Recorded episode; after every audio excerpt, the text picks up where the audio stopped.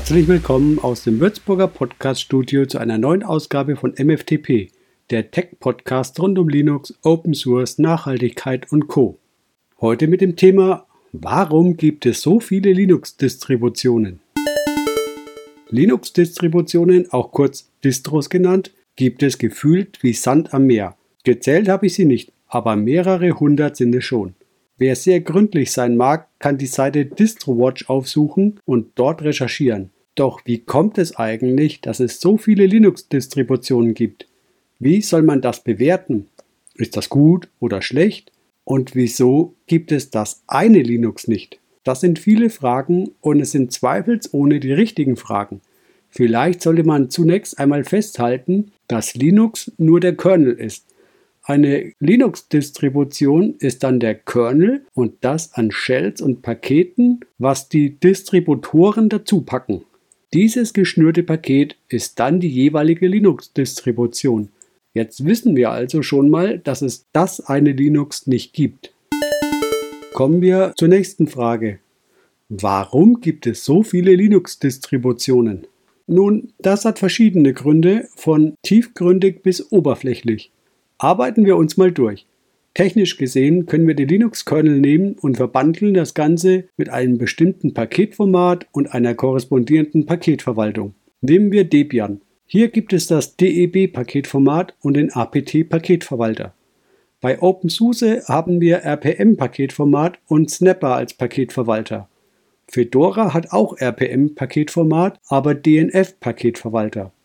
Arch Linux hat mehr oder minder nur LZMA gepackte tar-Dateien und Pacman als Paketverwalter.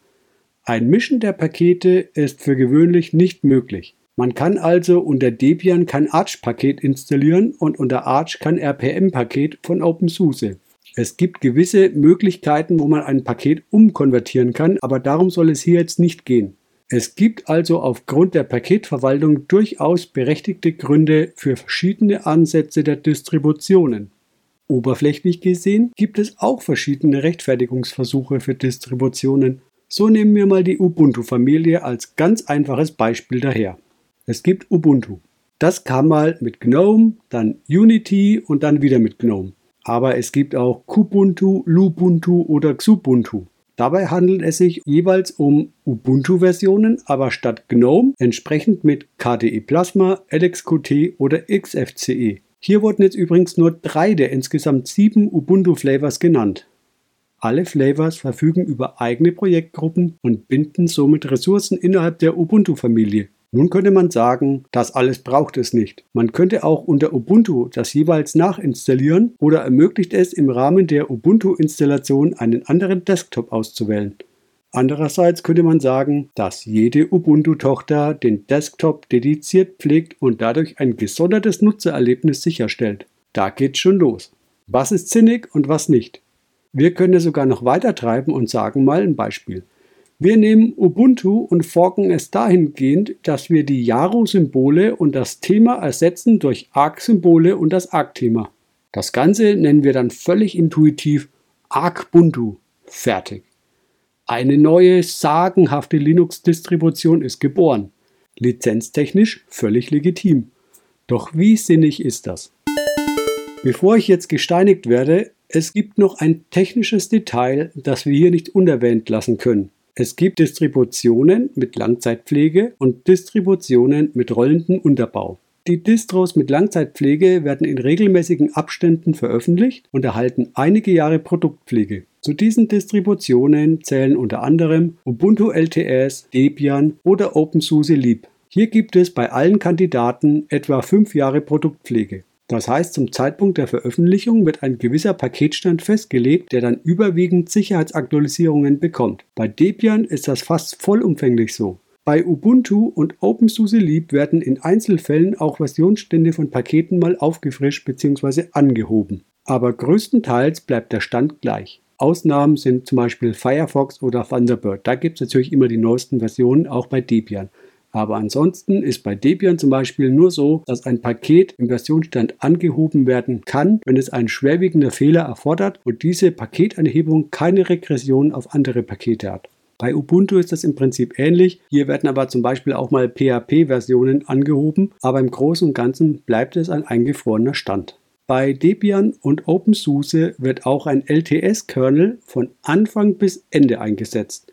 Der bekommt Patches, aber er bleibt immer in seinem Hauptversionsstand gleich. Bei Ubuntu kommt ab und an mit einem Hardware Enablement Stack ein neuerer Kernel dazu. Neben den LTS-Distros gibt es noch rollende Distributionen. Arch Linux ist hier heutzutage quasi das Äquivalent dazu. Doch gibt es noch andere Ansätze mit rollendem Unterbau. OpenSUSE, Tumbleweed, KOS, Solus oder Gentoo Linux wären noch weitere Beispiele dafür. Auf Arch setzen noch zahlreiche andere Distros wie zum Beispiel Manjaro, Endeavour OS oder Garuda Linux auf. Rollende Distributionen bekommen stets die neuesten Pakete. Das umfasst nahezu alle Systempakete wie auch Komponenten. Rollende Distros müssen einmal installiert werden und werden im Rahmen der gewöhnlichen Aktualisierung stets auf dem neuesten Stand gehalten. Da das ein gewisser Kraftakt ist, können rollende Distributionen nicht die gleiche Stabilität wie LTS-Distributionen garantieren. Zwar wird mit verschiedenen Maßnahmen der Qualitätssicherung hier bestmöglich ein Kompromiss versucht zu finden, doch LTS-Distros sind in der Regel stabiler und zuverlässiger als rollende Distros. Einen Mittelweg geht hier Fedora. Hier werden jährlich zwei Versionen herausgegeben und die aktuellste Fedora-Version wird stets mit neuen Paketen versorgt, aber nicht rollend, sondern in Abständen. Fassen wir die beiden Fragen, wie das zu bewerten ist und ob das gut oder schlecht ist, mal zusammen nachfolgend. Meiner Einschätzung nach ist es gut, dass es die technisch verschiedenen Ansätze im Paketformat und Paketverwaltung, wie auch ob stabil mit Langzeitpflege oder rollend mit Neuem vom Neuen gibt. Das deckt von A bis Z alle Präferenzen ab. Letztlich dürfte es vielen Anwendern reichlich egal sein, welches Paketformat zum Einsatz kommt. Ausschlaggebend wird für viele sein, dass die Kiste zuverlässig läuft, dass die Kiste keine kryptischen Fehlermeldungen ausspuckt und dann verfügbar ist, wenn man sie braucht. Das wird vermutlich für eine Mehrheit der Menschen wichtiger sein, als das System selbst bis ins letzte Detail zu verstehen. Wer zuletzt genannter Gruppe zählt, wird vermutlich früher oder später mit Arch sein individuelles System bauen und damit auch glücklich sein. Wer Zuverlässigkeit und ein hohes Maß an Transparenz und Linientreue zu quelloffener Software schätzt, wird mit Debian vermutlich sehr zufrieden sein. Wer einen hübschen Desktop will und das möglichst stabil, wird mit Ubuntu oder Linux Mint glücklich werden. Ihr seht, es streut sich und es ist auch gut so, dass es das so gibt. Doch sollte das meiner Meinung nach nicht so weit gehen, dass jede kleinste Idee gleich zu einer neuen Distribution führt, die über einen längeren Zeitraum dann mehr oder minder halbherzig gepflegt wird. Denn darunter leidet dann die Qualität und die Reputation von Linux auch wieder. So kommt es auch, dass ich mich in der Regel an die Grunddistros halte. Forks maximal bis zum ersten Grad.